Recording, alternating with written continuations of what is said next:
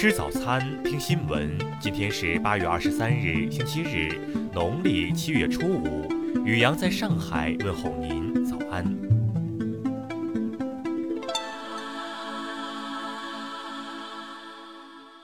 先来关注头条新闻。二十日，美国总统特朗普前高级顾问史蒂夫·班农因涉嫌电汇欺诈和洗钱被捕。随后，特朗普第一时间站出来和班农划清界限，表示与其早已失联。尽管如此，美国媒体仍借此机会梳理并发现，特朗普身边的竞选顾问、高级官员、私人律师等亲信，在最近几年中接连遭到司法部门刑事起诉，更不乏有心腹锒铛入狱。截至班农的刑事指控，特朗普身边已经有至少七名助手被指控犯有联邦罪行。CNN 等媒体指出，作为亿万富翁的美国总统，身边召集了各种三流政治顾问以及三教九流的一派党朋，这些人或被一路提携至权钱富贵，或因被赶出门庭而反目。CNN 评论道：“如果说可以观其有而知其人的话，班农与特朗普的关系就已经向人们说明了美国第四十五任总统的一切。”再来关注国内新闻，我国已于七月二十二日正式启动新冠疫苗紧急使用。截至目前，新冠疫苗三期临床试验入组超过两万人。截至七月底，全国累计完成农村饮水安全巩固提升工程建设投资一千九百八十四亿元，巩固提升受益人口二点五六亿人，其中解决了一千七百一十万贫困人口饮水安全问题。截至二季度末，全国共开立银行账户一百一十八点六十六亿户。环比增长百分之三点零五，个人银行账户数量持续增长，人均拥有银行账户数达八点四二户。鉴于当前水害灾害防御形势，根据有关规定，长江水利委员会决定自二十二日十二时将长江水害灾害防御二级应急响应调整为三级应急响应。截至目前，我国已批准设立二十一家商业银行理财子公司，十七家已获批开业，实现了捷径起步、轻装上阵。台湾当局二十二日公布的一项统计数据显示，近十年来，全台户均人数逐年减少，两人以内家庭户占比逐年上升，至二零一九年底已占总户数一半以上。在内地支援香港抗疫的三个项目中，兴建临时医院和增设社区治疗设施项目由深圳市政府落实，兴建费用全由内地承担，竣工后交由香港医管局营运。今年第二季度，澳门本地生产总值同比实质下跌百分之六十七点八，跌幅较第一季度的负增长百分之四十八点七扩大十九点一个百分点。再来关注国际新闻。美国约翰霍普金斯大学二十二日发布的新冠疫情最新统计数据显示，全球累计死亡病例超过八十万例。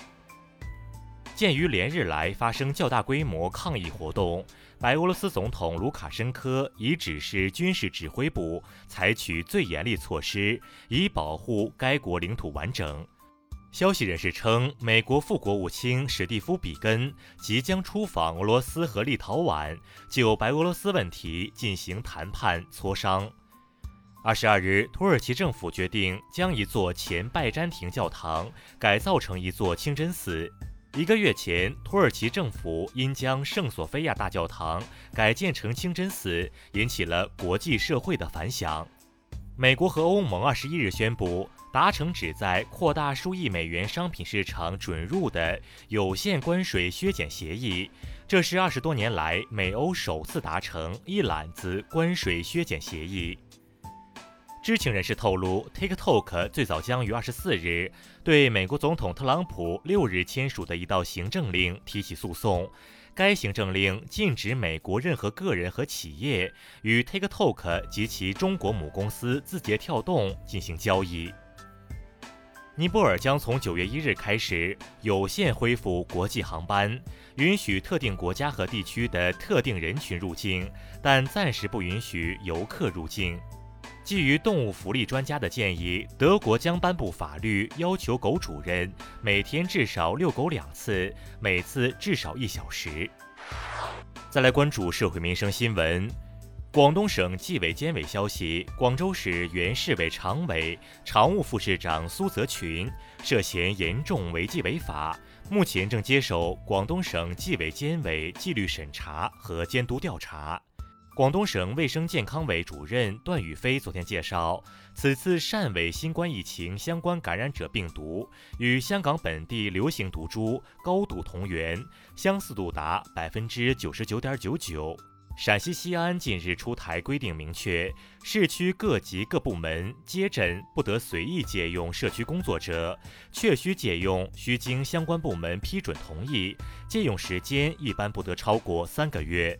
山东省农业科学院明确人才制度改革破除四维的具体做法，其中发表论文和授权专利将不再被奖励。黑龙江牡丹江中院近日开庭审理了一件走私珍贵动物制品案。农民工宋某2019年在俄罗斯打工期间拾得虎骨一根后，带回国内被海关查处，后因犯走私珍贵动物制品罪被判刑五年。再来关注文化体育新闻。中超联赛第一阶段 B 组第六轮的一场焦点战昨晚打响，上海上港二比一战胜北京中赫国安，抢得小组头名。第二十一届农心杯世界围棋锦标赛昨晚落幕，柯洁九段直白三百三十四手，以半目优势战胜韩国棋手朴廷恒九段，助中国队第八次捧起农心杯。国内电影院近期的上座率限制从百分之三十提升到了百分之五十，观众可以选择相邻两个的情侣座以及相邻三个的亲子座。二十一日，美国女演员罗莉·洛夫林及其丈夫莫西莫·吉安诺里因名校招生舞弊案被分别判处入狱两个月和五个月。以上就是今天新闻早餐的全部内容。如果您觉得节目不错，请点击再看按钮。咱们明天不见不散。